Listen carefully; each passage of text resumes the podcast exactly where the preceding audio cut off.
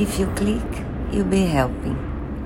Helping people with Alzheimer to prevent breast cancer, and research for diabetes, to give people to give people food, etc. So please give it a try. Thank you very much.